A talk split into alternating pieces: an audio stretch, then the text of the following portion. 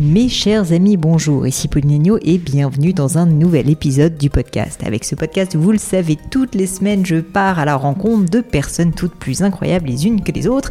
J'essaye d'avoir des profils variés, ça va être des athlètes, des scientifiques, des entrepreneurs et aussi de plus en plus de personnes dans le monde de la psychologie et du développement personnel, un univers qui m'intéresse beaucoup et je crois vous aussi. D'ailleurs, n'hésitez pas à m'envoyer des petits messages sur les sociaux pour me dire si ces nouveaux invités, ce nouveau type d'invité vous plaît. Ça m'aide, ça me guide bien sûr dans ma démarche. Aujourd'hui, j'ai le plaisir d'inviter sur le podcast Thomas Dansbourg, qui est belge et qui est une personnalité très très intéressante du monde de la psychologie et en particulier de la communication non violente. Thomas a commencé par exercer dans la profession d'avocat au barreau de Bruxelles pendant 5 ans, puis a travaillé dans une entreprise internationale. Il a fini par avoir une sorte de déclic parce qu'en parallèle, il s'était engagé pendant 10 ans en tant que responsable bénévole d'une association vraiment pour aider concrètement des jeunes qui connaissaient des problèmes de délinquance, de violence, voire même de prostitution. Ceci lui a vraiment fait réaliser à quel point les personnes violentes, les personnes en difficulté sont souvent arrivées dans ces situations pour des problèmes de manque de clarté, de problèmes en fait de communication tout simplement. Et donc c'est ce qui a donné l'envie à Thomas de vraiment s'impliquer dans l'univers de la communication non violente. Il a donc d'ailleurs fait une formation à ce sujet, a été mentoré par le fondateur de la communication non violente. Et c'est précisément ce genre de sujet dont nous avons parlé dans l'épisode passionnant du jour. Aujourd'hui, on s'est rendu compte avec Thomas que la violence extériorisée, insulte, agression, en fait, est dans la plupart du temps, en fait, tout simplement lié à un manque tragique de conscience de ce qui se passe en soi, d'un vocabulaire en fait pour exprimer, pour formuler avec des mots plutôt qu'avec des coups, bah, ce qu'on ressent. Et c'est ce dont on a parlé. On a parlé donc de gestion du conflit, on a parlé de comment bah, formuler son être intérieur, comment à mieux apprendre à se connaître. J'ai trouvé que cette euh, discussion était passionnante et je remercie vraiment Thomas d'avoir pris le temps de, de nous expliquer dans les détails ce que c'est que la communication non violente et comment l'appliquer à nos propres vies. Si cet épisode vous plaît, n'hésitez pas à contacter Thomas, je suis sûr qu'il sera ravi, à lui faire un petit signe sur les réseaux sociaux où il est présent. Je suis sûr qu'il en sera très très reconnaissant. Mais je ne vous en dis pas plus et laisse place à ma conversation avec Thomas Dansbourg. Bonjour Thomas. Bonjour Pauline. Écoutez, je suis enchantée d'être avec vous. Bon, on peut se dire qu'on a eu des petits couacs informatiques avant de commencer, mais je suis quand même vraiment ravie qu'on ait le temps et, l'énergie de se battre pour y arriver. Donc merci d'avoir euh, accepté cette invitation. Merci à vous de m'inviter. Euh, j'ai euh, des feuilles et des feuilles devant moi, Thomas, parce que bah, parce qu'en fait j'ai énormément de questions pour vous. Je trouve que vraiment vous apportez énormément de, de choses au monde du développement personnel et puis de manière générale de, notre connaissance de nous. Et, en fait, euh, pour tout vous dire, je suis tombée sur une phrase que j'ai lue euh, dans votre livre Cessez d'être gentil, qui m'a interpellée. J'aimerais bien commencer par là. Vous avez écrit La violence n'est pas notre nature, mais l'expression de la violation de notre propre nature. Je pense que pour les personnes qui nous écoutent, ça serait intéressant de commencer par là et que vous nous expliquiez qu'est-ce que vous voulez dire euh, avec, avec cette phrase. C'est le fruit d'années d'observation des fonctionnements des humains, notamment des jeunes en difficulté. Pendant dix ans, je me suis occupé d'une association euh, qui prenait soin de jeunes de la, dits de la rue, pris dans la violence, dans les gangs de rue, dans le deal de drogue, la prostitution, etc. Et je me suis rendu compte qu'effectivement, la violence n'est pas l'expression de notre nature, mais elle est l'expression de la frustration de notre nature. Je veux dire par là que si vous êtes euh, encouragé à devenir qui vous êtes, entouré d'affection, de tendresse, euh, vous apprenez à connaître vos talents, euh, vos, vos, dons, vous savez comment les mettre au monde joyeusement, vous avez appris à gérer vos frustrations, vos tristesses, vos solitudes, vos désarrois, pourquoi utiliseriez-vous la violence pour vous exprimer? Inversement, mm. si vous n'avez pas été soutenu, encouragé à devenir qui vous êtes, vous n'avez pas appris à nommer ce qui se passe en vous, à clarifier vos états émotionnels, eh bien, vous accumulez des frustrations à l'intérieur de vous-même, comme dans une sorte de cocotte minute. Et il y a toutes sortes de couverts sociaux, familiaux, parfois religieux sur la cocotte, mais elle chauffe sur le feu du temps qui, qui, qui la met en ébullition, et tôt ou tard, cette cocotte explose ou implose dans la dépression et dans euh, les addictions ou dans euh, le burn-out. Et c'est pour ça que si nous apprenons à bien connaître notre nature, nous avons davantage de chances, pas toutes les chances, mais davantage de chances d'éviter euh, d'entrer dans la mécanique de la violence. Je rebondis sur ce que vous disiez. J'ai l'impression que, en, sous-jacent, des mots comme malentendu, du non-dit, le fait de pas savoir bien écouter, pas savoir bien s'exprimer, en fait, sont finalement, paradoxalement, vraiment au cœur de comportements de violence vis-à-vis d'autres personnes ou de soi-même. Est-ce que vous, aviez un, vous auriez en tête par exemple un, exemple, ou peut-être qu'il y a eu une expérience particulière quand vous avez euh, bah, justement dans le cadre de cette association vu des violences euh, qui vous a permis justement de mettre le doigt sur ces notions? Elles me sont d'abord venues dans mon premier métier. J'étais avocat dans une première partie de ma vie et dans l'intention d'aider les gens à traverser les conflits. Et j'ai pu voir de près que les conflits ont très souvent trait à des malentendus. Et j'ai pu voir de près que les malentendus ont toujours, euh, euh sont toujours le, reflet d'une combinaison de mal exprimé et de mal écouté. Et je me hmm. Que si les gens s'exprimaient mieux, plus clairement sur ce qu'ils veulent, ce qu'ils souhaitent, ce qui à ses yeux rendrait la vie plus belle, plutôt que par des reproches, des critiques, des jugements, des insultes ou des injures, eh bien, on ferait déjà l'économie de pas mal de, malentendus. Mais de l'autre côté, si les gens avaient appris à bien s'écouter, écouter avec empathie, écouter ce que l'autre vit derrière ce qu'il dit, parce que ce qu'il dit peut être malheureux maladroit dans le, ton, dans le choix des mots. Mais si nous écoutions davantage le climat qui habite la personne, eh bien, nous éviterions aussi beaucoup de malentendus. Et c'est ça qui m'a donné le goût de changer de vie et de devenir thérapeute pour aider les gens à s'exprimer plus clairement et à s'écouter plus finement. Vous auriez, Thomas, un, exemple, et je suis désolée d'insister dessus, mais c'est parce que je pense que ce qui peut-être euh, veut dire malentendu pour vous ne sera pas exactement ce qui veut dire malentendu pour moi. Et je trouve qu'en fait, vraiment se dire, non mais c'est fou à quel point euh, notre quotidien, notre vie peut être mal comprise par nous-mêmes et par d'autres personnes et, et, puissant.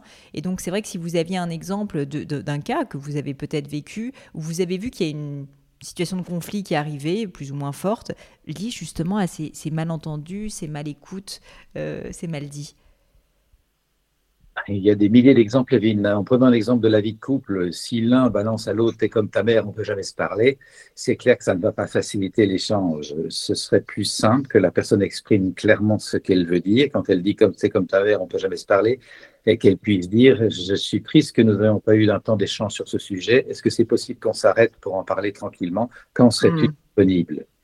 Je formule des sentiments, des besoins avec une demande claire plutôt que des reproches ou des critiques. Ça va me permettre de me faire mieux entendre. Et donc, j'ai travaillé la connaissance de moi-même pour arriver à formuler ce que j'ai à dire autrement que par un reproche. C'est du boulot, hein ben C'est la base de la communication non violente. J'apprends à formuler ce qui se passe en moi. Mais l'autre peut faire aussi un effort. L'autre peut dire quand tu dis je suis comme ta mère, est-ce que comme ma mère, est-ce que tu veux dire que tu aimerais avoir du temps pour se poser et se parler sans être coincé dans toutes les choses à faire? Est-ce que c'est ça que tu veux dire? Je peux aussi développer cette capacité à écouter l'autre. Bien sûr.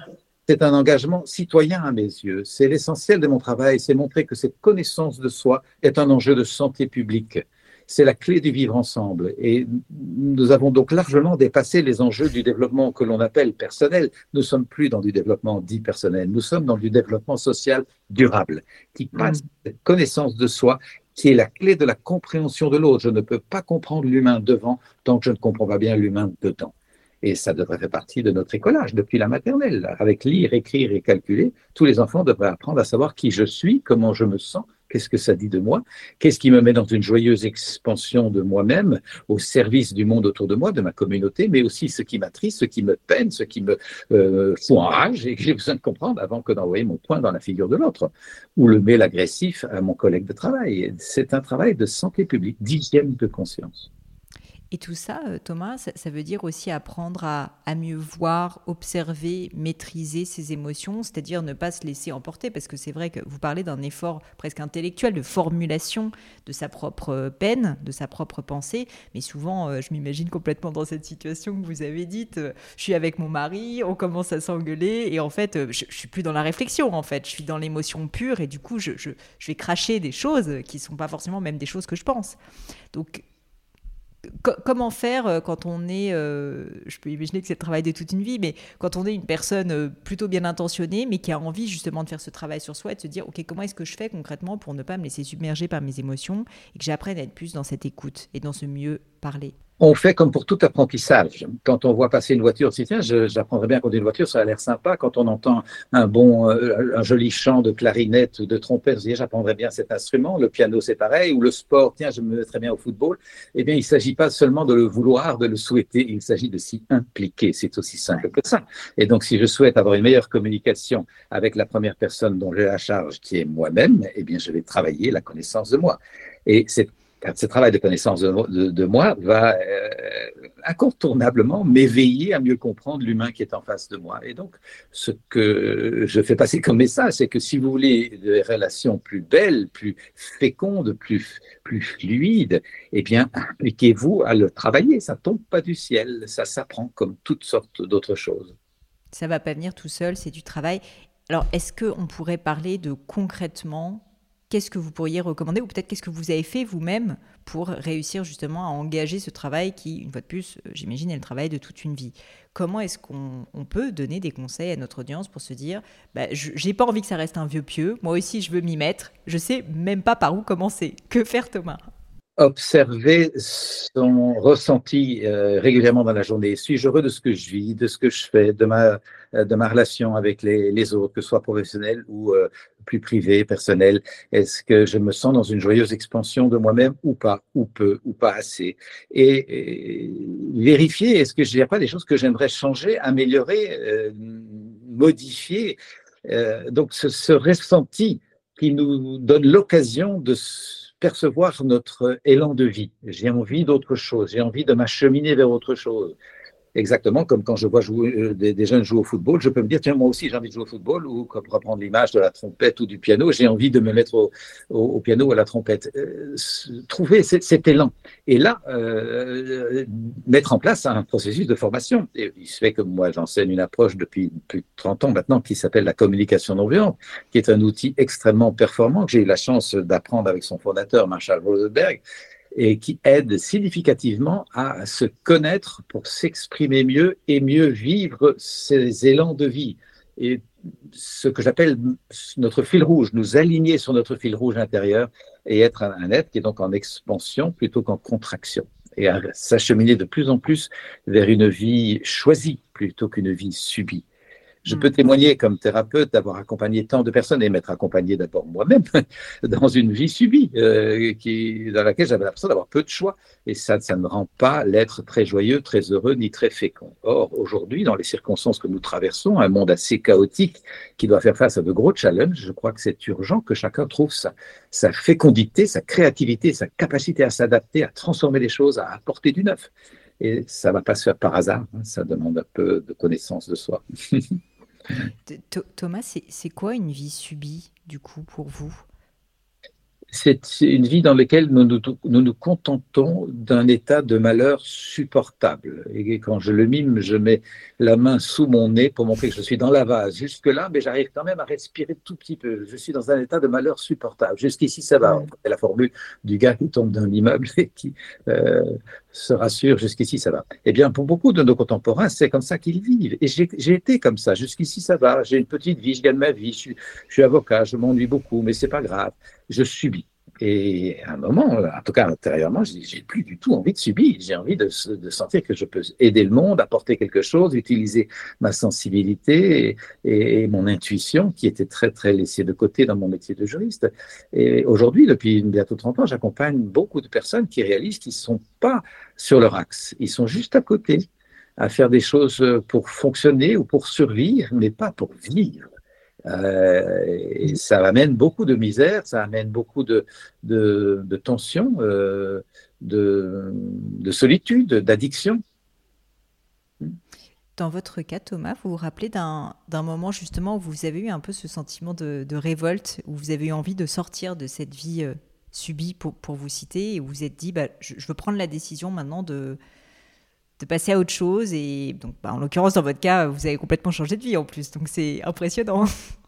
Bah, petit à petit, petit à petit, oui, j'ai longtemps refusé d'écouter la partie de moi qui disait tu t'ennuies, euh, c'est plus ce que tu veux faire, tu as choisi ce métier d'avocat et de juriste, mais c'est pas comme ça que tu veux vivre. J'ai longtemps négligé ça, j'ai mégoté en disant mais je gagne bien ma vie, j'ai des beaux costumes, je roule dans une belle bagnole, donc tout va bien. Je me suis menti à moi-même. Et cette formulation qui a été le titre de mon premier livre, cessant d'être gentil, soyons vrais, m'est apparue petit à petit, soyons vrais, sois vrai avec toi-même. D'abord reconnais que tu es dans un cul-de-sac, tu, n'es pas heureux de ce que tu vis. Accepte-le et cherche qu'est-ce que tu aimerais vivre. Alors là, c'est une grosse question vertigineuse, hein, parce que je ne le savais pas, j'avais juste mon diplôme de droit en main, et une partie de moi se disait, je vais être juriste à vie, tant pis, c'est pas grave. Et là, certains processus de notre culture viennent renforcer notamment ce que j'appelle dans mon travail un mécanisme autobloquant. J'identifie plusieurs mécanismes autobloquants, dont la culture du malheur, le goût du drame, l'attachement à la souffrance, et ce petit vaccin euh, qui vient nous dire on n'est pas là pour rigoler, on n'est pas sur Terre pour hmm. être joyeux, on est là pour subir. Et moi, j'étais pas mal pétri là-dedans, même si j'ai eu une éducation encourageante avec de bons parents présents et attentifs, j'ai eu cette chance. Mais j'ai quand même entendu on n'est pas sur Terre pour rigoler, on est là pour euh, euh, traverser l'existence, voilà, avec des petits moments de joie, bien sûr, de temps en temps. Et donc, j'ai observé que j'étais plus encodé pour subir un métier qui me convenait plus que pour travailler à trouver qu'est-ce qui va me mettre dans la joie d'apporter du neuf, du changement, euh, de la générosité, du partage. Et voilà, aujourd'hui, j'ai décidé d'orienter ma vie vers ça, aider les gens à faire ce pivotement à l'intérieur d'eux-mêmes pour passer un autre palier de conscience. J'aime l'image du pivotement comme sur une sorte de vis d'Archimède intérieur. Nous allons passer un autre palier de conscience pour regarder les choses autrement. Et ça demande de démanteler les vieux systèmes de pensée qui souvent nous retiennent et sont inhibants. C'est un petit travail. Un jardinage. J'aime bien l'expression jardinage parce que ça montre bien qu'il ne s'agit pas de lutter contre soi, mais de travailler à faire le meilleur de soi. Je peux imaginer que malgré tout, euh, tout ceci faisait peur parce que vous aviez travaillé pendant des années, qu'il y a, bah, comme vous avez dit, des injonctions sociales, personnelles, on ne s'écoute pas soi-même, etc. Est-ce que euh, la, réalisation euh, de ne plus être aligné vous a fait finalement euh, cesser d'avoir peur? Parce que je pense qu'il y a beaucoup de personnes qui sont dans cette situation, qui sentent qu'il y a un problème, mais ils vont pas creuser, vous savez, suffisamment profondément pour bah, se dire non, effectivement, il y, a, un vrai problème. Et donc, bah, comme vous le disiez justement, ils se mentent à eux-mêmes. Ils se disent non, mais finalement, ça va, je gagne bien ma vie, etc. Je suis pas si mal, je suis pas si malheureux. Et donc, il y a cette notion à la fois de se mentir à soi-même, mais aussi qui est liée à des notions de peur, je pense, de changement, de changement de vie, d'inconnu. Comment est-ce que vous l'aviez vécu vous-même? Bien sûr qu'il y a des peurs. On ne fera pas l'économie. Nous ne ferons pas l'économie de la peur. Elle fait partie de la vie. Le travail que nous pouvons faire, c'est d'apprivoiser les peurs, de les rencontrer, d'aller bavarder avec chacune d'elles pour bien les comprendre. Et, petit à petit faire que nous en recueillons le message, qui est souvent un message d'attention, de vigilance, de prudence, mais pas d'empêchement.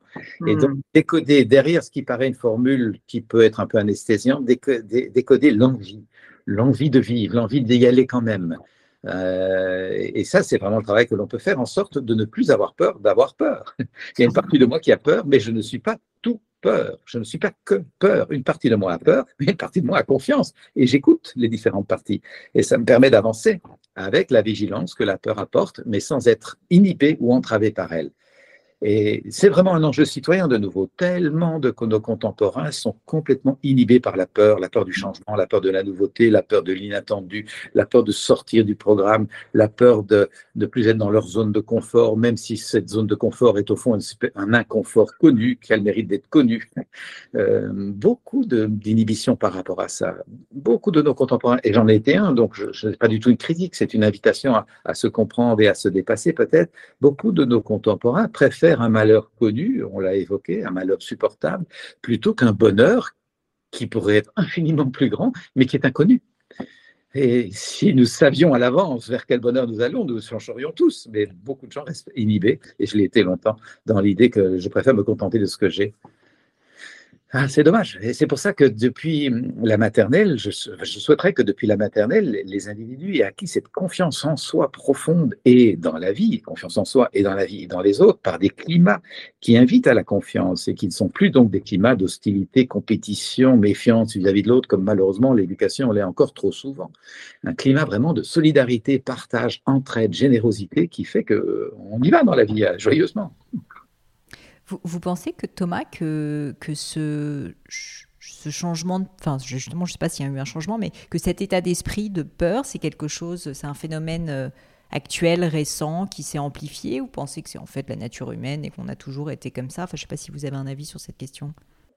Oh, dans mon expérience, il y a les deux. Il y a le fait que l'humain est fragile au milieu d'un univers euh, qui est peu, historiquement en tout cas, avoir été menaçant, et donc euh, il avance avec prudence, et c'est ce qui lui a permis de grandir évidemment et de se développer. Euh, il y a une partie de ça, il se fait que les circonstances aujourd'hui sont assez inquiétantes. nous voyons bien que nous sommes dans un changement de paradigme entre un ancien monde qui montre des signes d'écroulement et un nouveau, un nouveau monde, disons, qui n'est pas encore très clair. Mmh déchiffrer, mais dont nous pouvons percevoir certains prémices. En tout cas, moi, je travaille avec beaucoup de cercles de jeunes entrepreneurs sociaux qui souhaitent faire du collectif, de l'équitable, du respectueux, de l'humain, de la planète, générer de la ressource, mais de la ressource partagée et pas de l'argent égotique. Et donc, je travaille avec des personnes qui sont vraiment en train de créer un nouveau monde, ce qui me donne, moi, beaucoup de confiance sur notre résilience, notre capacité à traverser la crise euh, que nous rencontrons aujourd'hui. Mais les tensions, les brutalités, les violences que nous traversons. Euh, mais pas tout le monde est en contact avec des projets innovateurs et, inspirants, et donc la peur est très répandue, malheureusement. Je, euh, je souhaite vraiment encourager les humains à accueillir cette partie d'eux sans être, euh, passez-moi l'expression, bouffés par elle. Ce, que vous dites, si je comprends bien, c'est que finalement, avoir peur, c'est normal et on a tous peur, mais c'est pas pour autant qu'on doit être bloqué. C'est ça. C'est ça. Euh, on, connaît la formule, le courage, c'est ne pas, ne pas avoir peur, c'est savoir gérer sa peur. Ça, c'est le courage. Et vous constatez que plus on a du courage et plus on essaye d'aller au-delà de ses peurs, plus, plus, on développe du courage, justement? C'est quelque chose qui s'entretient? Il y, a une forme de cercle vertueux dans ce sens? J'en suis absolument convaincu.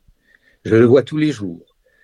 Et J'aimerais tellement faire connaître ça, et donc merci de permettre ce genre d'interview, que plus vous osez, plus vous aurez des occasions de vous féliciter d'avoir osé, d'être euh, soutenu dans votre audace. Euh, ça ne veut pas dire qu'il n'y a pas parfois euh, des occasions que l'on aurait appelé dans une autre époque un échec, mais qui est un non-aboutissement des attentes, mais qui est donc bien sûr une, une, une occasion d'apprendre magnifiquement sur soi-même. Qu'est-ce qui s'est passé qui fait que ça n'a pas marché comme je l'aurais voulu Comment puis-je me remettre en question, remettre mes attentes, peut-être remettre la barre à un niveau plus réaliste, peut-être développer d'autres compétences ou demander de l'aide? Comment est-ce que je puis moi-même m'outiller davantage et pivoter sur ma vis d'Archimède intérieure dont nous avons parlé pour euh, réentreprendre autrement donc, euh, oui, j'aurais le, rêve que tous les êtres humains puissent apprivoiser la peur pour ne plus être tétanisés par ça.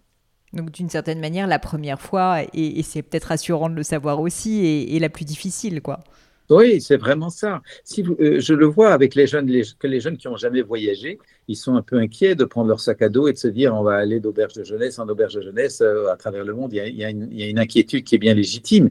Mais à partir du moment où vous avez fait un premier voyage, vous réalisez que c'est fabuleux de découvrir le monde, de vous sentir autonome avec votre sac sur le dos et d'aller où vous avez envie d'aller.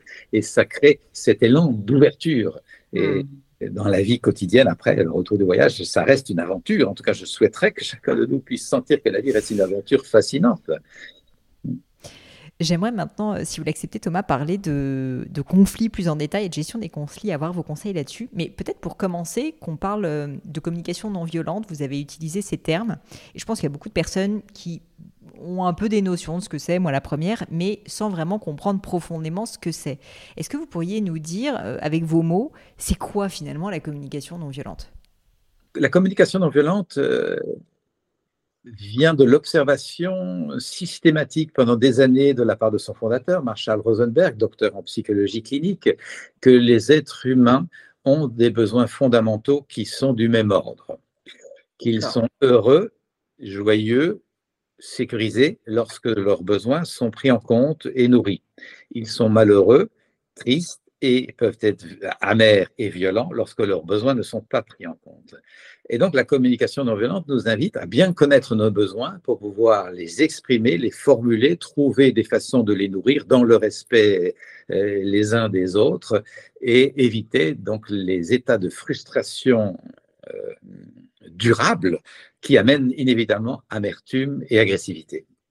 Et donc, c'est vraiment un outil de communication, bien sûr. Je vais apprendre à mieux m'exprimer et à mieux écouter l'autre. Il y a cet aspect vertical, euh, euh, horizontal, pardon, qui est très évident.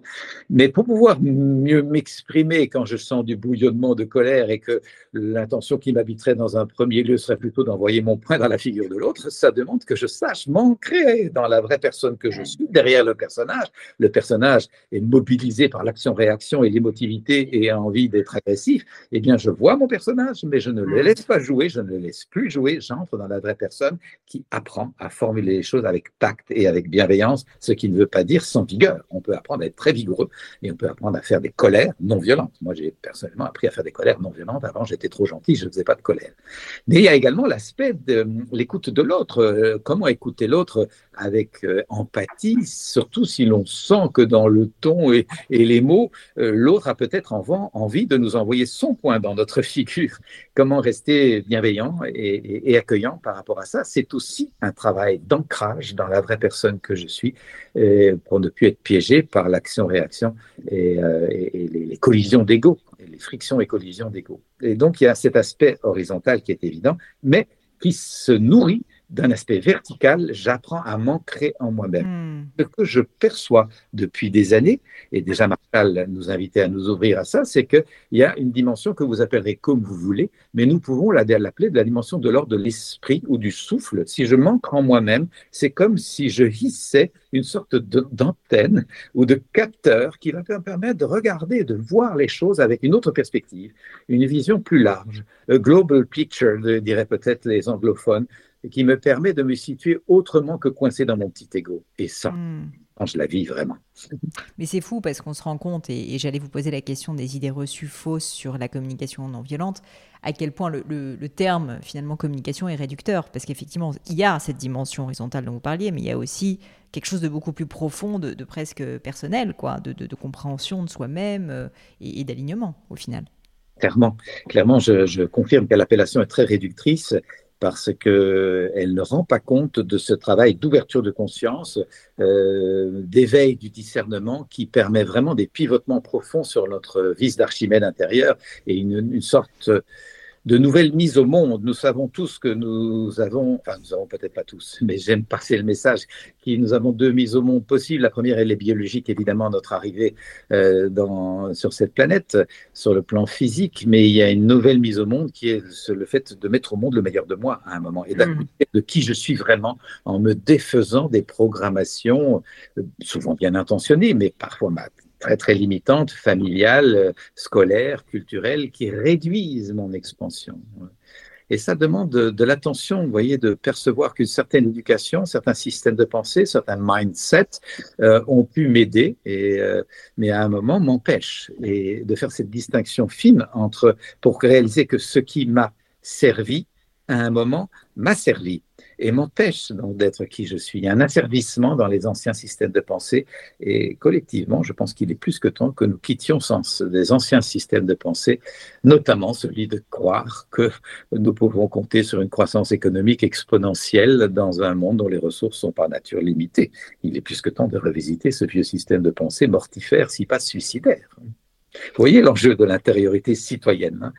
Hein, ce travail sur soi nous permet d'avoir vraiment une conscience citoyenne placée à un autre endroit.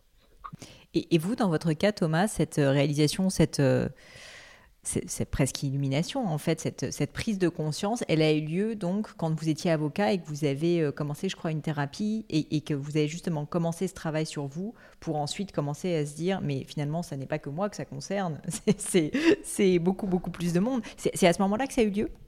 Oui, petit à petit, c'est pas c'est pas un grand coup de cymbale magique. Ouais. Mais ça, c'est important de le dire aussi parce que je pense que beaucoup de gens se pensent peut-être que c'est, moi-même la première, de dire, bah, en fait, est-ce qu'on se réveille un matin en se disant, en fait, j'ai vu la lumière? Oh non, pas du tout. Non, c'est pas une illumination. C'est nouveau, c'est un jardinage, quelque chose.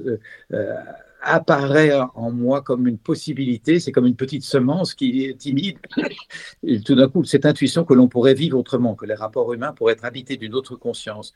Et je, vous l'ai dit, ça a démarré euh, comme avocat, en voyant que l'on aurait évité beaucoup de conflits terribles qui encombrent les cubenots, qui encombrent les esprits, qui coûtent de fortune si nous apprenions la relation humaine et à médier nos conflits avec un peu d'intelligence de cœur.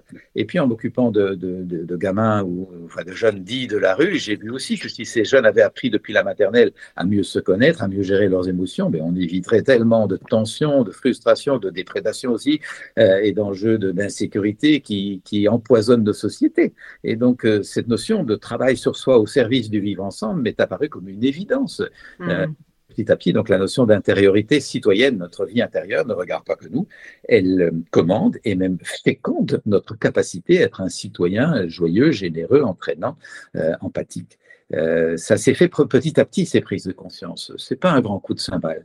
Et, ce que j'ai à cœur de, de, partager avec les personnes qui nous écouteront, c'est de prendre régulièrement dans la journée un petit temps d'écoute de soi pour sentir suis-je heureux, heureuse de ce que je suis en train de vivre ou pas. Et l'idée, c'est pas de juger, mais de sentir est-ce que hmm. c'est une boussole intérieure qui se serait un peu rouillée sur un axe que je ne remets plus en question et ça me rend malheureuse ou malheureux. Est-ce qu'il n'est pas temps que je dérouille petit à petit cette boussole pour qu'elle retrouve son aimantation, ce que j'aime vivre, ce qui m'aimante, ce qui me rend aimant, vers quoi j'ai envie d'aller hein?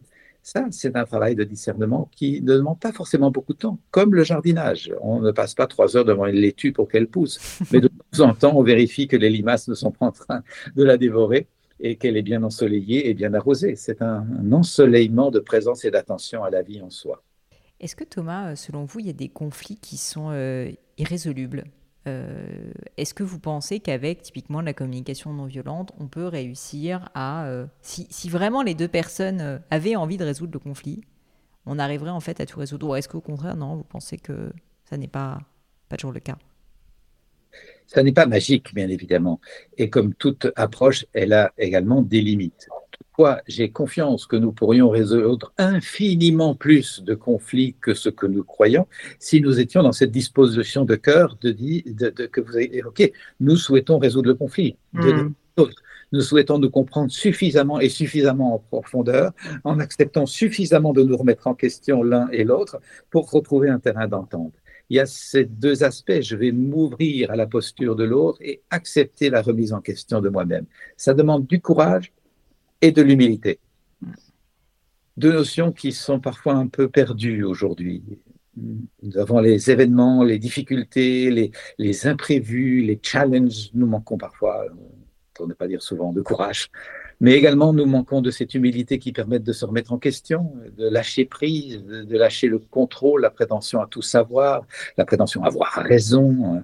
Mon Dieu, que de, que, d'encombrement dans nos égaux. Je peux voir qu'effectivement, pour revenir à cette pratique de la communication non violente, c'est vraiment un outil qui nous permet de vérifier suis-je dans l'ego contracté ou dans une posture plus dans l'être en expansion. Choisir l'axe sur lequel je veux vivre.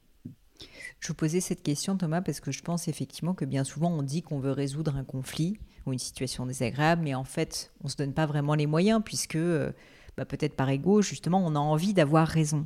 Et avoir raison, c'est pas la solution forcément pour résoudre un conflit. J'ai cette impression en tout cas. Mon Dieu non, d'ailleurs, Marshall Rosenberg, hein, la personne qui a créé la communication non violente, avec qui je me suis formé, rappelait un message spirituel qui lui tenait bien à cœur. La, la phrase n'est pas de lui, mais il disait ceci nous avons un choix fondamental dans l'existence, c'est être heureux ou avoir raison. Ha. Ha, comme vous dites. Hein. Euh, Pauline, moi, cette petite phrase m'a tiré le tapis sous le pied. J'étais avocat à l'époque, je voulais avoir raison. C'est comme ça qu'on. Bah oui, c'était votre métier d'avoir raison. et, euh, et j'exportais le modèle dans ma vie sociale et même dans ma vie amoureuse. Ça m'a valu de me prendre pas mal de râteaux en pleine figure. Mon Dieu, euh, j'étais vraiment pivoté pour me dire mais non, mais moi j'ai envie d'être heureux.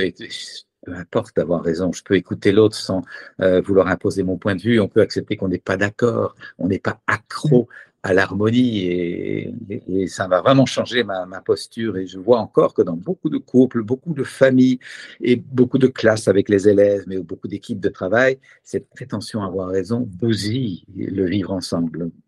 Mais ce qui est difficile, je trouve, c'est que même si parfois on arrive à faire le travail sur soi, et moi-même, vous voyez, je me dis, bon, bah là, je suis en train de me disputer avec quelqu'un, je vais pas essayer de rentrer dans cette posture d'avoir raison. Quand l'autre personne n'a pas cette conscience et qu'elle essaye d'avoir raison, bah c'est d'autant plus difficile euh, parce que voilà de, se dire bon bah je vais mettre mon ego de côté je vais tout prendre sur moi et cette personne c'est pas grave si finalement elle gagne et donc je trouve qu'on est beaucoup dans une une, relation voilà, sociétale où bah, il y a des points euh, on gagne, on perd, et en fait, bah, si j'ai pas gagné cette fois-là, il faudra que je gagne la prochaine fois. Ça peut être dans le couple, bien sûr, mais ça peut être aussi, sincèrement, dans la vie professionnelle, ça peut être à l'échelle de la société. Et donc, comment faire pour sortir de ce cycle? Parce que, euh, alors, euh, vous allez me dire peut-être, il faut que tout le monde fasse de la communication non violente, mais, c'est vrai que quand il y a un des deux, je trouve, ou une des deux parties qui n'est pas dans cette même état d'esprit, c'est très très difficile en fait d'aller au bout des choses.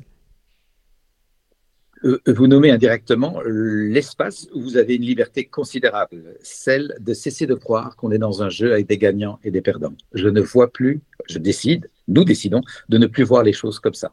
Hmm. Nous voyons simplement que nous sommes des humains tentant de vivre avec des priorités qui ne sont pas forcément les mêmes et avec des caractères qui sont différents et avec des options et des choix qui sont euh, effectivement différents également. Et donc, lorsque quelqu'un veut imposer son point de vue, je peux de l'empathie pour ce qu'il ou elle veut dire, reconnaître son point, et en même temps lui faire voilà, je suis pas forcément d'accord. C'est pas que tu as tort et que j'ai raison, c'est que je suis pas forcément d'accord pour telle, telle, hmm.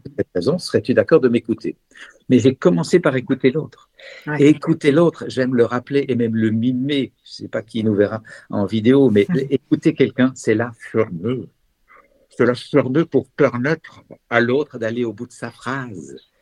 Et l'élégance humaine veut que, bien que je ne sois pas d'accord, et surtout d'ailleurs si je ne suis pas d'accord, je reformule ce que l'autre a dit pour m'assurer que j'ai bien compris. Donc toi, tu penses que euh, ce serait mieux comme ceci, ta solution serait plutôt celle-là, et ta priorité, tu la vois comme ceci. Est-ce que c'est ça que tu me dis? Je vérifie. Je vérifie d'autant plus que ça me brûle les lèvres, puisque je suis toujours pas d'accord.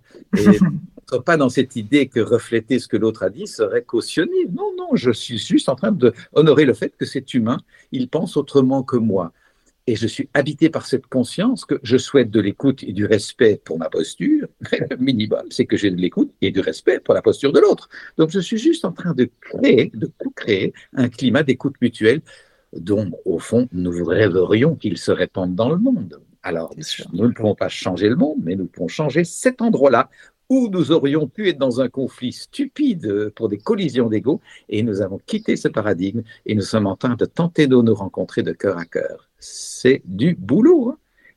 C'est du boulot. C'est pas un truc bisounours, la non-violence. Hein. C'est pas un truc peace and love et new way, chacun fait ce qu'il veut. C'est une discipline de conscience. Et j'aime rappeler, mon Dieu, que si on sait faire la guerre à travers le monde depuis tant de millénaires, c'est qu'on s'y discipline. Il y a une organisation pour la guerre, avec des méthodes, des processus, du drill et de la régularité et de l'entraînement. Eh bien, on sait faire la paix si on s'y discipline. C'est une discipline aussi, c'est une hygiène de conscience. Et je souhaiterais que cet aspect soit davantage connu et que nous instaurions des processus de pacification dans nos façons de vivre ensemble.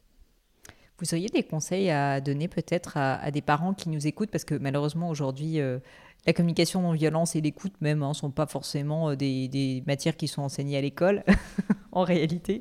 Euh, on apprend plutôt le débat. Euh, et donc là, quand vous parliez, j'avais cette image dans ma tête de deux personnes en train de, vous savez, de, se un peu hurler dessus, mais sans vraiment s'écouter. C'est-à-dire qu'ils se parlent l'un l'autre, mais en fait, ils se parlent pas. Quoi. Ils parlent pas avec l'autre, ils parlent contre l'autre et n'écoutent même pas ce que l'autre raconte d'ailleurs. Est-ce que vous auriez, oui, des conseils peut-être pour des parents qui nous écoutent, qui disent, bah moi, je peux avoir un rôle justement à mon échelle, au moins avec mes enfants, avec moi-même, pour apprendre à la promenade de mes yeux, à mon enfant, à être plus dans cette capacité d'écoute Témoigner. Témoigner.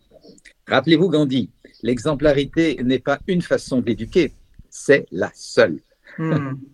C'est radical. Hein eh bien, témoignez, montrez que vous êtes un, être écoutant, que quand il y a une tension, un conflit, vous la fermez pour écouter ce que l'autre veut dire. Vous vous intéressez à ce qui est vivant chez l'autre. S'intéresser à ce qui est vivant chez l'autre ne veut pas dire que l'on cautionne de nouveau, mais on respecte le fait que l'autre a le droit de penser autrement.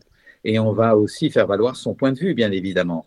Et on ne va pas vouloir résoudre là tout de suite. Ça, c'est encore une, une une pierre d'achoppement dans beaucoup de conflits, c'est qu'on veut résoudre tout de suite. On, ne quitte pas la table familiale sans avoir trouvé la solution, euh, ou bien la, table de réunion dans l'entreprise sans avoir trouvé la solution. C'est vraiment de, la brutalité ordinaire sur nos processus de prise de conscience et d'accordaille fine. Nous avons besoin de réflexion et lorsqu'on n'est pas d'accord, nous pouvons se dire, ben, prenons le temps d'en reparler demain ou après-demain. Et j'observe dans mon travail d'accompagnement depuis tant d'années mmh. qu'à ce moment-là, il y a une maturation qui se fait de part et d'autre et les personnes qui n'étaient pas d'accord peuvent revenir vers l'une vers l'autre en disant Tiens, j'ai réfléchi à ta position, je peux comprendre que tu penses comme ça. Et très souvent, l'autre va dire, effectivement, j'étais un peu agrippé à mes points de vue, mais je peux aussi comprendre ta position. Et là, tout d'un coup, il arrive quelque chose de magnifique. C'est qu'il y a bien plus d'intelligence globale dans deux cœurs qui essayent de se rencontrer et de se comprendre que dans deux intelligences logico-mathématiques, cerveau dit gauche, je le mime, qui veulent avoir raison à coup de gourdin pour asséner que l'autre a tort. Voyez bien plus d'intelligence globale dans deux cœurs qui tentent de se comprendre. Et je dis bien tentent parce qu'on n'y arrive pas toujours, mais on essaye de se comprendre avec le cœur. Et donc, pour revenir à votre question pour les parents, je les inviterai, outre le bénéfice qu'ils auront incontestablement à lire mon dernier livre, Notre façon d'être adulte, de tel sens et envie pour les jeunes, à vérifier est-ce que ma façon d'être au monde fait sens et envie pour moi d'abord? Est-ce que je suis heureuse de ce que je vis? Est-ce que je suis motivée par les axes que j'ai choisis? Et est-ce que j'en témoigne euh, en sorte d'être un être suffisamment inspiré pour se révéler inspirant pour mes enfants? Et lorsqu'il y a des tensions ou des désaccords, est-ce que je témoigne d'un profond respect et d'une écoute qui n'empêche pas d'indiquer des limites? Parce que la non-violence, non, ce n'est pas la non-vigueur, comme je l'ai déjà dit, ni la non-rigueur nous pouvons indiquer des limites très claires aussi, mais de façon bienveillante. Mais ça, je veux bien qu'on revienne dessus, Thomas, parce que moi-même, en fait, je suis pas sûre d'en de, comprendre exactement la portée. Et, surtout, je pense qu'il y a beaucoup de personnes qui ont cette idée reçue que la communication non violente ou le fait de, bah, d'une certaine manière laisser passer l'autre devant soi, bah, c'est précisément ça. C'est-à-dire qu'en fait, on s'efface, euh, on, va, euh, on va être un peu mou, on va, euh, si vous voulez, mettre, oui, son ego de côté, mais d'un autre côté, ça se fait donc toujours un peu dans ce jeu très binaire de il y en a un qui gagne, il y en a un qui perd. Est-ce que vous pourriez nous expliquer qu'est-ce que vous voulez dire quand vous dites non, la communication non violente, ça ne veut pas dire qu'on n'a pas de la vigueur, qu'on ne peut pas garder ses convictions? Clairement, je, déplore ces interprétations qui sont souvent le fait de personnes qui ont juste entendu l'appellation, mais qui ne se sont pas intéressées à la pratique du processus. Et je pense indirectement avoir pris soin dans les titres de mes livres d'indiquer la vigueur. Mon premier bouquin qui a fait pas mal connaître la communication non violente s'appelle euh, Cessez d'être gentil, soyez vrai. C'est vraiment une euh, invitation assez ferme. Et le deuxième bouquin, c'est Être heureux n'est pas nécessairement confortable. Je vais accepter des inconforts à, traverser incontournables pour pouvoir passer à des paliers de bonheur plus grands. Et c'est vrai que c'est une confusion qui discrédite euh, par, par moment euh, l'appellation. Moi, j'ai appris à être euh, très clair grâce à la communication non violente. Et notamment, je l'ai évoqué, faire des colères qui sont des colères assertives, constructives et sans critique ni reproche, mais qui apprennent à dire mon point vigoureusement. Et j'aide beaucoup de personnes aujourd'hui à oser formuler des colères autrement que par des critiques. Quand on, balance une critique à l'autre, l'autre s'enfuit et ne vous écoute pas. Ah, on n'obtient pas ce qu'on veut. Et donc, faire des colères utiles, c'est arriver à faire passer son point de vue d'une façon où l'autre nous écoute, nous comprenne et soit peut-être même touché par ce qui se passe en nous et a envie de collaborer. Et euh, donc, j'ai envie de dire aux, personnes qui craindraient que la communication non violente soit un peu bisounours et soit euh, une façon de laisser tout faire, c'est pas du tout ça. L'idée, c'est que je respecte tant ce qui est vivant en moi que ce qui est vivant en l'autre. L'un et l'autre je ne me soumets pas et je n'invite pas l'autre à se soumettre. On est dans un rapport d'égalité. Hmm. Et donc une colère, euh, une colère euh, saine euh, comme celle que vous décrivez, c'est quoi? C'est une colère sur une situation, sur ses propres émotions, sur son intérieur? Enfin, comment faire pour concrètement avoir une colère qui n'est pas une colère dirigée contre l'autre? Parce que là aussi, je me projette et tout de suite, je me dis, bah, toutes les fois que je suis en colère, en fait, je tombe complètement dans les écueils que, que vous nous décrivez. C'est-à-dire que je pense que je, ma colère, en fait, se, se ce, part de reproche, malheureusement. Mhm. L'idée, c'est de nommer son point euh, avec euh, clarté et détermination, euh, d'une manière où l'autre nous écoute Malheureusement, souvent, nous avons pris l'habitude d'être un peu mou dans ce qu'on dit. On donne des instructions, par exemple, dans l'éducation, on donne des instructions aux enfants. Vous voulez pas ranger vos affaires, euh, m'aider pour leur pas, etc. Et euh, on ne vérifie pas que l'autre a compris, qu'il est disponible et qu'il a le goût de le faire. On a lancé une instruction, voulez-vous aider pour leur pas, sans vérifier, est-ce que tu es d'accord? Est-ce que ça te va? Tu es disponible? Tu n'as pas autre chose à faire? Et je clarifie pour trouver un point de négociation où on va se faire aider euh, parce que c'est une tâche commune et qu'on a besoin bien sûr de l'aide des enfants. Et euh, souvent, le simple fait d'avoir lancé l'instruction, nous pensons que, pensons que l'autre va adhérer. Ben, c'est pas comme ça que ça se passe. Et donc, euh, ça crée de la frustration qui fait que l'on monte dans le ton et que finalement la colère va sortir de façon très agressive. C'est très fatigant, c'est très usant.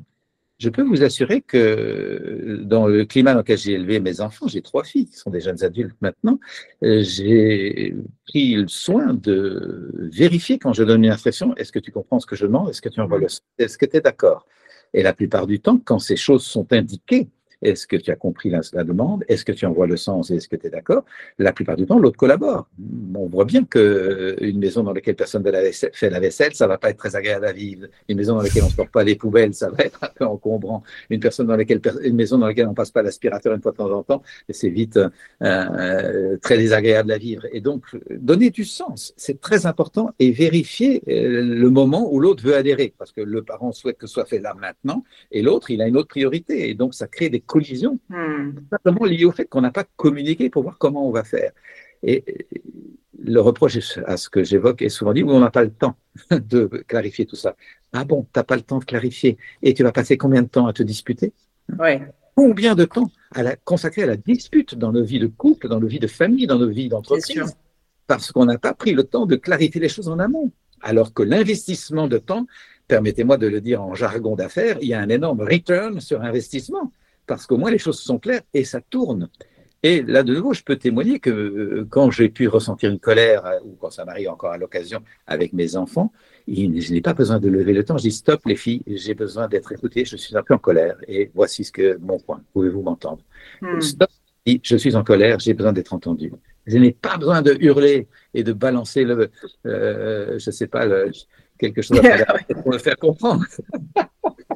Et je rêverais que ces climats d'attention mutuelle, de respect et de conscience du nous, c'est un mot que j'emploie beaucoup dans mon travail. Je travaille le je pour pouvoir être à l'écoute du tu et co-créer du nous. J'en ai fait un bouquin, hein, du je au nous sur l'intériorité citoyenne, le meilleur de soi au service de tous. Je souhaiterais tellement que le nous soit favorisé. Et c'est bien ça l'intention de la communication non violente. Ce n'est pas un je despotique et un tu soumis. Ce n'est pas un je qui s'écrase face à un tu despotique. C'est un nous fécond dans lequel nous sentons du soutien et de la joie d'être ensemble. Euh, je suis obligée de rebondir sur un point que vous avez évoqué qui m'a interpellée, c'est quand vous disiez aussi qu'il y avait souvent une notion de minimisation de la, euh, de, la demande, c'est-à-dire euh, tu ne penses pas qu'on pourrait ranger la chambre au lieu de dire il faut ranger la chambre à telle, à telle heure, euh, c'est important. Et ensuite, oui, effectivement, rentrer dans le détail de est-ce que tu es d'accord, est-ce que tu comprends pourquoi, etc. Mais c'est vrai que je me rends compte qu'on a tous une telle tendance aujourd'hui à vouloir minimiser les choses, de pas trop prendre de place, etc., qu'en fait, bah, ça revient à votre livre, hein, c'est d'être gentil, c'est que finalement, en fait, on se rend pas compte que, vraiment la, la demande n'est pas du tout claire, quoi. C'est ça va, vraiment. Souvent, les demandes ne sont pas claires et nous pensons que l'autre a compris notre intention alors que nous ne l'avons pas formulée clairement. Beaucoup de malentendus sont des mal écoutés ou, des non-dits mal dits. Thomas, c'était passionnant. J'ai encore quelques petites questions pour vous. Déjà, une, euh, euh, une première question. Donc là, euh, je passe à des questions un petit peu plus personnelles, si vous le permettez. qui, une question que j'aime beaucoup. Est-ce que vous avez vécu à un moment donné dans votre vie un grand moment de doute, un grand échec, et surtout au-delà de, cet instant euh, qui a été certainement difficile, quels sont les enseignements que vous en avez tirés? Vous avez encore deux bonnes heures pour qu'on en parle Oui, tout le temps. Mais oui, bien sûr, des moments de doute. Mon Dieu, mon Dieu, oui, quand j'ai commencé ma carrière d'avocat et que je me suis rendu compte que j'étais coincé dans un bureau avec des papiers, des codes, des lois, assis à moi qui ai toujours rêvé, euh, enfin, qui ai vécu beaucoup dehors. J'ai grandi à la campagne et j'habite à la campagne au milieu de la forêt. Ben, j'étais contraint de vivre en ville. Euh, et, et si je ne vais pas être avocat à vie, c'est pas possible. Il y a trop de stress, trop de tension. Et puis, j'utilise pas ma sensibilité. Euh, j'avais bien entendu, tu es trop sensible, il faut se, se, se blinder pour vivre. La vie est un combat, euh, voilà. Donc je m'étais pas mal blindé, mais j'utilisais pas ma sensibilité ni mon intuition. Donc je, me dis qu'est-ce que je vais faire avec ça? Et donc euh, beaucoup de hmm. moments de doute et de, questionnement. Je sentais le besoin de changer, mais comment changer quand on ne sait pas vers où ni comment? Et longtemps, euh, j'ai nié mon besoin de changement parce que je faisais un petit raisonnement débile. Hein. puisque tu ne sais pas vers où changer ni comment changer, tu n'as donc pas besoin de changement. Hmm. c'est assez. très intéressant. Euh, et là, la pratique de la communication non violente m'a permis d'honorer mes besoins même et surtout si je ne vois pas encore comment les résoudre. Et donc, mon besoin de changement, j'ai appris à l'accueillir alors qu'il était en vide, en creux, euh, vertigineux. Je ne sais pas vers où ni comment, mais j'ai besoin de changement et j'arrête de compenser mon besoin de changement de toutes sortes de façons très faciles d'accès dans la société. Hein. À l'époque, j'étais encore célibataire, ben, j'allais sortir avec les copains, on allait faire une fête, on sortait en boîte de nuit, ou, ou peut-être je changeais de bagnole, ou d'appartement toutes sortes de façons pour euh, se distraire de son, euh, de son besoin de changement. Ça, ça, ça existe très souvent. Euh, mais j'ai appris à, appris à changer ça. Ce qui est intéressant par rapport à l'échec, ou en tout cas au, moment de doute, c'est de ne pas les fuir. C'est ça qui est précieux. C'est le doute fait partie de la vie. Imaginez une vie d'homme ou de femme sans qu'il y ait des moments de doute, ce serait complètement utopique et donc de pouvoir accueillir cette phase comme étant une phase ou une partie de moi, une partie de moi doute, et je l'écoute régulièrement. De nouveau, c'est un jardinage. Ce que j'observe euh, depuis tant d'années que j'accompagne les personnes, c'est que si je fais de la place au doute, petit à petit, ce vers quoi j'ai envie d'aller se clarifie hmm. et, vient compenser le doute. Euh, mais inversement, si je ne veux pas avoir le doute, ben, je ne sais toujours pas vers où je veux aller.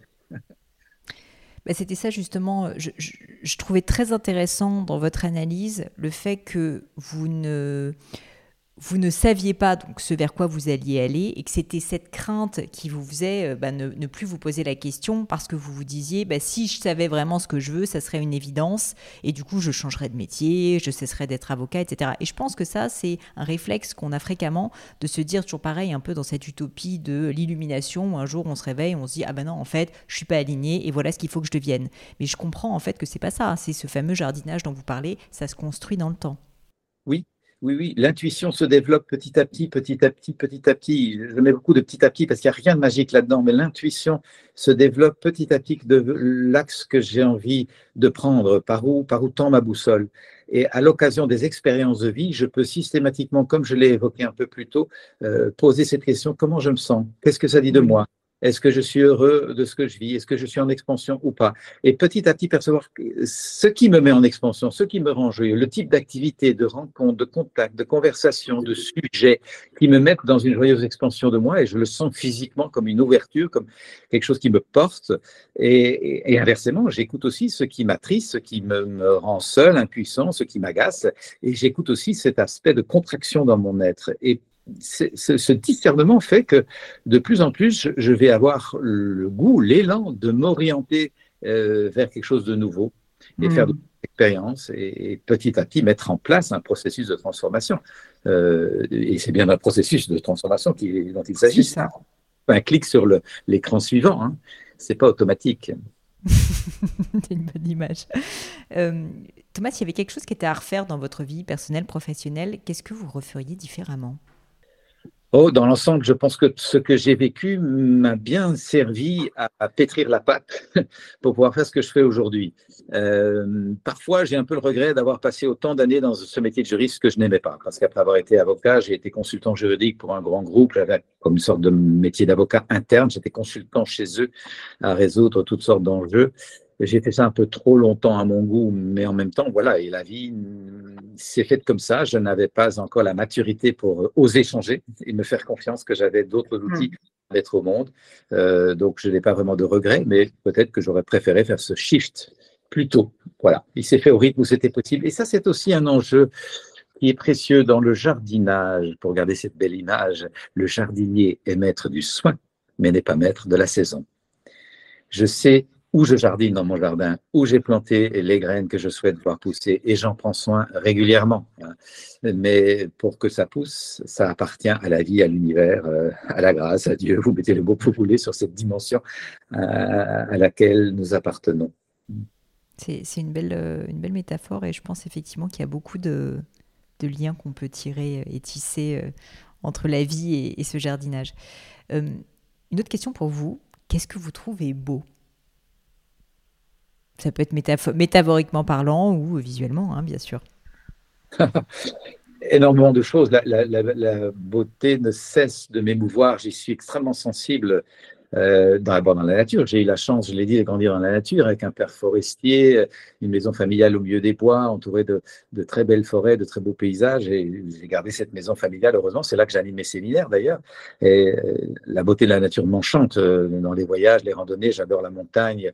Euh, ça, ça, ça m'émeut de me dire que cette nature nous est offerte avec une telle splendeur. Je souhaiterais que nous soyons davantage conscients globalement que c'est un, privilège extraordinaire de vivre dans une si belle, nature et qu'il s'agit de, la protéger, euh, de l'encourager, de l'embellir encore. Mais bien sûr qu'il y a des œuvres humaines qui me, touchent profondément, des, des, ouvrages de des, œuvres de musique euh, du, céleste qui vous emportent complètement et qui montrent bien que l'être humain est fait d'autre chose que d'un amas de molécules, qu'il y a en nous un esprit, un souffle, une dimension spirituelle qui, qui parle, qui nous habite et qui est sans doute notre essence profonde.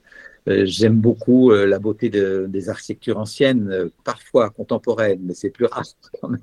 un sens de l'harmonie, de la proportion, de la justesse, un ajustement des matériaux, des formes avec l'environnement, une capacité à ce que l'humain se glisse dans le paysage sans dénoter. Ça, ça habitait les générations précédentes. C'est malheureusement très, très compromis par l'urbanisme bétonneux que nous voyons aujourd'hui. Voilà, je, je, je, regrette que nous ayons perdu un sens du beau, de l'esthétique qui était mmh. commis autrefois, voilà, sans nostalgie excessive. Et puis, bien sûr, la, la beauté de, des valeurs humaines, de la générosité, du cœur, de la, de la tendresse, de l'attention, du tact. J'aime ces valeurs-là profondément. À l'inverse, est-ce qu'il y a quelque chose qui vous hérite profondément? Oui, certainement que. Vous, vous pouvez même dire plusieurs choses. l'étroitesse de vue me, me, me, pèse, même si j'essaie d'avoir de l'empathie pour les personnes qui sont prises dans des, des, clivages, dans des limites et qui veulent pas les remettre en question, qui n'ont ni l'humilité ni le courage de se dépasser. J'essaie d'avoir de l'empathie, mais je reconnais que humainement, parfois, ça m'agace beaucoup et que j'aimerais que tout être humain ait ce courage et cette humilité de remettre en question ses systèmes de pensée et de garder une, une fluidité, une souplesse, une, une délicatesse de cœur. Mm. Euh, voilà, la, la, la, vision immédiate aussi, la, la perspective pour le temps de sa petite vie, la, le, le, la vision de, notamment de, de, certains de nos gouvernants qui ne voient pas plus loin qu'un qu mandat, alors que nous avons besoin de regarder à, à plusieurs siècles pour ajuster le, la trajectoire de nos sociétés. Euh, voilà, c'est euh, et le, oui, le fait d'être coincé dans le matérialisme, alors que l'essence de notre vie est beaucoup plus subtile que ça. Ça, ça peut être des choses qui méritent, mais que j'essaye d'accueillir avec, avec bonhomie, disons. Est-ce qu'il y a une maxime qui, vous tient particulièrement à cœur, peut-être une maxime que vous vous répétez, euh, qui a compté pour vous à un moment dans votre vie? Oh, il y en a beaucoup. Certainement que hum, beaucoup de lorsque j'ai commencé à me demander quel chemin je voulais faire, j'ai été très touché par. Euh, enfin, j'ai grandi dans une tradition catholique très pratiquante et, et je l'honore en large partie pour m'avoir ouvert à la dimension spirituelle de la vie, même si j'ai trouvé des limites dans la pratique de la religion et je cherche à nourrir ma vie spirituelle euh, autrement. Aujourd'hui, je me souviens d'une jolie formule euh, dans, dans l'évangile euh, proposé par un grand prêtre à Samuel. Euh, Adresse-toi au Seigneur en lui disant Parle, Seigneur, ton serviteur écoute. Je, je trouvais cette formule jolie. Parle, Seigneur, ton serviteur écoute. Alors on met ce qu'on veut derrière le mot Seigneur, mais parle la vie, parle l'univers, ton serviteur que mmh. je suis j'ai envie de trouver du sens dans ma vie, j'ai envie de trouver ce qui me rend vivant, ce qui me permet de, déployer mes talents euh, par l'univers. Euh, Envoie-moi des messages. Et ça, ça a été mon petit mantra pendant des années, des années, pour petit à petit sentir que je recevais des réponses. Et je peux témoigner que c'est un travail de patience. c'est pas venu aussi vite que ce que j'aurais voulu. Eh ben, merci de le rappeler. Euh, encore quelques petites questions. Est-ce que vous avez une croyance qui est controversée? Ce que je veux dire par là, c'est globalement vous constatez que dans les médias, sur les réseaux sociaux, peu importe, mais les personnes autour de vous ne sont plutôt pas en phase avec quelque chose que vous, vous pensez. J'ai la profonde conviction qui n'a rien d'angélique parce qu'elle est née du travail avec les gamins de la rue qui sont dans la violence, que l'homme est bon, profondément bon, et que malheureusement, euh, les blessures de la vie, les conditionnements, les systèmes de pensée frustrent cette nature et que nous ferions un bond considérable dans le vivre ensemble si nous apprenions depuis l'enfance à connaître notre nature parce qu'elle est bonne, elle est généreuse, elle est poétique. Et l'envie d'embellir le monde. Et si l'on voit des tragédies, si l'on voit de la détérioration, des déprédations et de l'abus euh, des ressources euh, et, de la nature, c'est le reflet de grosses frustrations qui n'ont pas été portées à la conscience et donc des besoins d'accaparement, d'enrichissement personnel, de mmh de l'ego qui amène ça. Et donc, euh, voilà, je réalise que ça, c'est pas encore bien compris et que malheureusement, souvent, nos médias entretiennent un système de pensée très combatif, donc dans la culture rapport de force, qui est un des mécanismes autobloquants que j'identifie dans mon dernier livre, et dans la culture du malheur, le goût du drame, l'attachement à la souffrance, par où ça n'ira pas plutôt que par où ça ira. Ça, ça plombe véritablement. Et voilà, je souhaiterais tellement que ceux qui nous écoutent et, changent leur système de pensée pour quitter ce, ce vieux paradigme. Avant-dernière question, un sujet sur lequel vous avez changé d'avis. Est-ce qu'il y en a un que vous auriez euh, en tête? Oh, Il y en a beaucoup, mon Dieu. De nouveau, on pourrait en citer énormément.